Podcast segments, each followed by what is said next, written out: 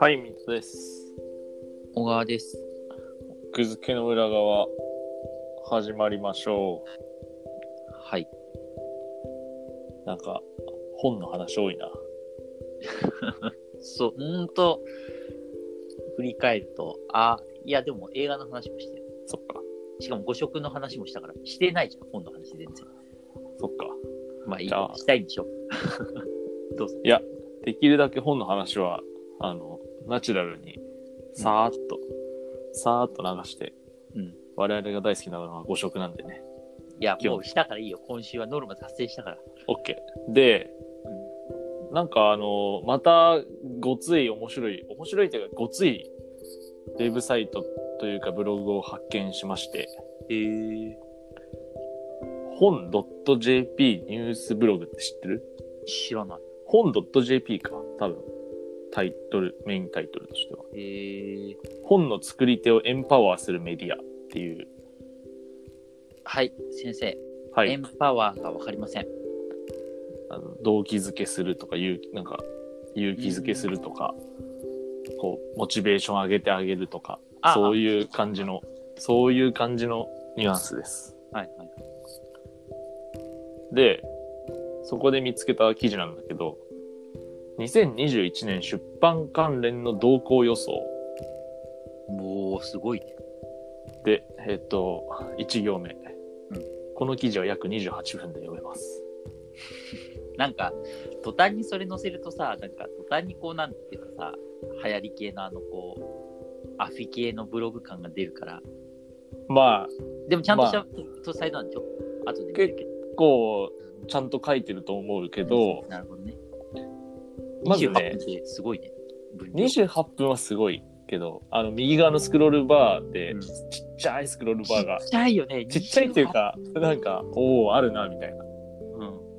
で、目次の一番、目次が最初にあるんだけど、一番最初に2020年の予想と検証を振り返るみたいなのがあるのよ。はいはい。その5つの予想が2020年の予想ね。うん。つまりだから1年前にした予想うんうんと結果を採点しましたっていうのから始まって、うんえっ、と、1つ目が出版社系ウェブメディアの逆襲。うんこれは丸。うんで、2つ目、書き手争奪戦、争奪競争の激化。丸。うん漫画の輸出入がより活発に。これが3つ目で丸。うんで4つ目が児童生徒向けの電子書籍供給が本格化三角、うんで5つ目音声コンテンツ市場の拡大丸みたいなうん。うん。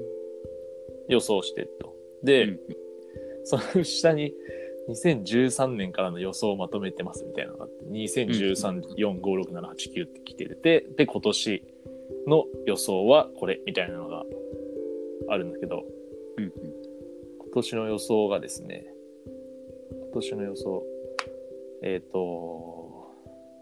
ちょっと待って、28分で読む記事だから、もう迷子になる と、迷子になると、もうどこに何があったかえが、書き手は誰なの一番気になるのは書き手だよね。別にま書あき手匿名で構わないんだけど、誰高野亮さん。あ、名前出してるんだ。うん。えっ高野と、亮さん。どういう人なの編集長高野亮。えー多分このメディアの編集長で、えっとうね、んうんうーん、調べてくれ。ちょっと待って、高野亮。高野亮。どういう字えー応用の高で、あーはいはいはい。野原のの、うんえっ、と、二水に、あの、なんていうの、まあ、普通の量、いわゆる。これ、なんて伝えればいいんだ量なんて伝えればいいんだろ亮。う。量。RYO。量。二水の量。なんて伝えればいいんだあーはいはい。難しいえっね。と土、土。うん。土が上に、右上に来てるやつそういうこはいはい。高野亮さん。あ、プロフィール出てきたよ。と。えーっとね。ええー明星大明星大学と二松学舎大学の非常勤講師でデジタル編集論かなデジタル編集論と表層メディア演習を担当日本出版学会員デジタルアーカイブ学会員主な著書クリエイターが知っておくべき権利や法律を教わってきました著作権のことをきちんと知りたい人のための本まあだからあれだね研究場の人だね学者でしょ学者。うん学者うんうん。まあ、学者っぽい文章ではあるのよ。あの、予想の裏付けとして、まずマクロ環境分析します。政治的環境、これがあります。めっちゃ学2021者年。じゃんで、その次、えっ、と、経済的環境、これがあります。えっ、と、これこれこれこれこれ、みたいな。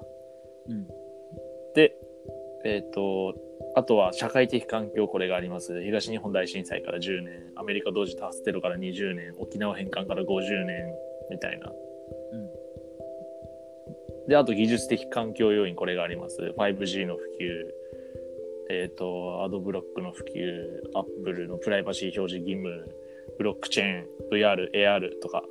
で、それを踏まえた上で、2021年の予想は次の5つですっていうのがあって、出版社系ウェブメディアの飛躍。うん同じじゃん、えー2020年そう、なんかね、その下に、逆襲の次はさらに伸びるということで飛躍にしました。ああなるほどねで、2つ目、機関の電子化が急がれる。というか、急いだ方がいいです。3つ目、書き手争奪競争のさらなる激化。4つ目、電子図書館サービスの普及がついに始まる。で、5つ目が映像コンテンツの需要がより高まると。うん映像コンテンツのところがね、その音声じゃなくて、うんそのコロナで外出しなくなったから、なんか音声じゃなくて映像なんじゃないみたいなことが書いてある。うんうんなるで僕がふーんって思ったのが2つ目のこの「機関の電子化が急がれる」というか急げほどで、うんあのーここで書いてあったのがあのー著作憲法の著作権法のうん図書館関係の権利制限規定がなんかデジタルネットワークに対応することがほぼ確定していて、えっ、と結論から言うとなんかあのー日本国立国会図書館が入手困難資料と認定した場合、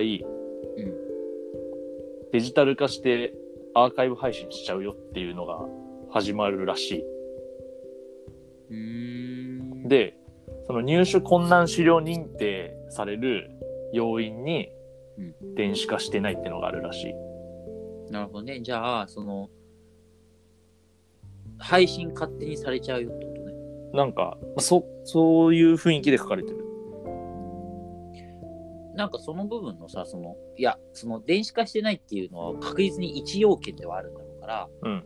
例えば他の部分のこうまあもちろん判定そうだよ要因をもちろんねうんちょっと聞かないと何とも言えないというかさ電子化もやっぱりお金がかかるからもちろん、もちろん。でその例えばそんな国立国会図書館といえどもさそんなこう横暴なことはできないというかさ、もちろんね。そうだね。うん、アーカイブでガシガシじゃあ例えばね無料でガンガン配信しちゃうかって言われるとそんな気もしないからちょっとそれがだからそこの人のその電子化急げって言ってるのは例えばこういう本が配信されちゃいますみたいなことを言ってるのかっていうのがちょっといまいちこう他の要件が分かんないからまあなんか完全にテイストとしてはなんかその、単純に2000年以前の出版物を品切れ重版未定のまま、うんえっ、と、しかも電子化もしないと、うんあの国民にた、だから、まあ要はそういうことですわ。アーカイブ配信されちゃう可能性あるから、うんうん急いだ方が良くないですかみたいな。うんうんなるほどね。まあ、それかなり慎重にやる気もするけどね、その、うん。例えば、電子化されてない本で品切れ重版、重しあの品切れ重版ってさ、見て見てって、こう、かなりこう、どっかに、例えばだから、登録したりするわけじゃないからね。まあね、だからどこだ、どこを見てどう判断するのか。例えば、その、5年間に1回重版がかかる本で、その間に、例えば1年間ぐらい在庫が切れてましたっうん。ていう時に、あるね。その、その、例えばじゃあ、5年の間のこう、間に、あの2.5年分の時ぐらいに重版みたいになってて別にその2年半後に重版かかるっていうの分かってなかった時っていうのはそれはグレーゾーンでだなね。のかっていうで在庫もない状態の時にそれは例えばどうなんだ品ろう切れね情。報未定なのかとかあとなんかね話題になったらすぐするじゃん、んこの前の川での文様辞典うとんうんうんかも復活したけどさ、確かに。その辺のこうなんかね重版見てってすごくこう出版業界ってぼんやりして曖る。昧な言葉なんだよねだから、う重版未定の曖昧さいいね、なんか。ん、なんか言いたがらないとことかあるしねそのもうこれ絶版なんですかとかって言われた時にいや絶版ってわけじゃみたいなあ、わかる、わからんでもない。在庫がないだけなんですよみたいなうん。でっていうのはもう昔と違って版を壊すっていうことがないから絶版ってさ、うん絶版って何かって言ったらその印刷の版を壊してもう擦れなくなっちゃうそれがまあ、今はね、データであるから、そうそうそうでそのデータを破壊するってことは基本的に はないどっか行っちゃったとかはまあずさんな版元はあるかもしれないけいどや基本的にはデータって残ってるから印刷所とかまああとは出版社内に我々、厳密な絶版業者と申すものなり。だからそういう意味でそのよくさそのゆよくあの出版社の人でも言う人いるんだけど絶版なんてもう今この世にないんだよとかっていう人いるよね。絶版という概念が絶版。今出る新刊において。そういうこうん、だってあのもう例えばだから著者が全部のお金を出しますって言ったら、と。うんまあすれるわけよ理論上別に。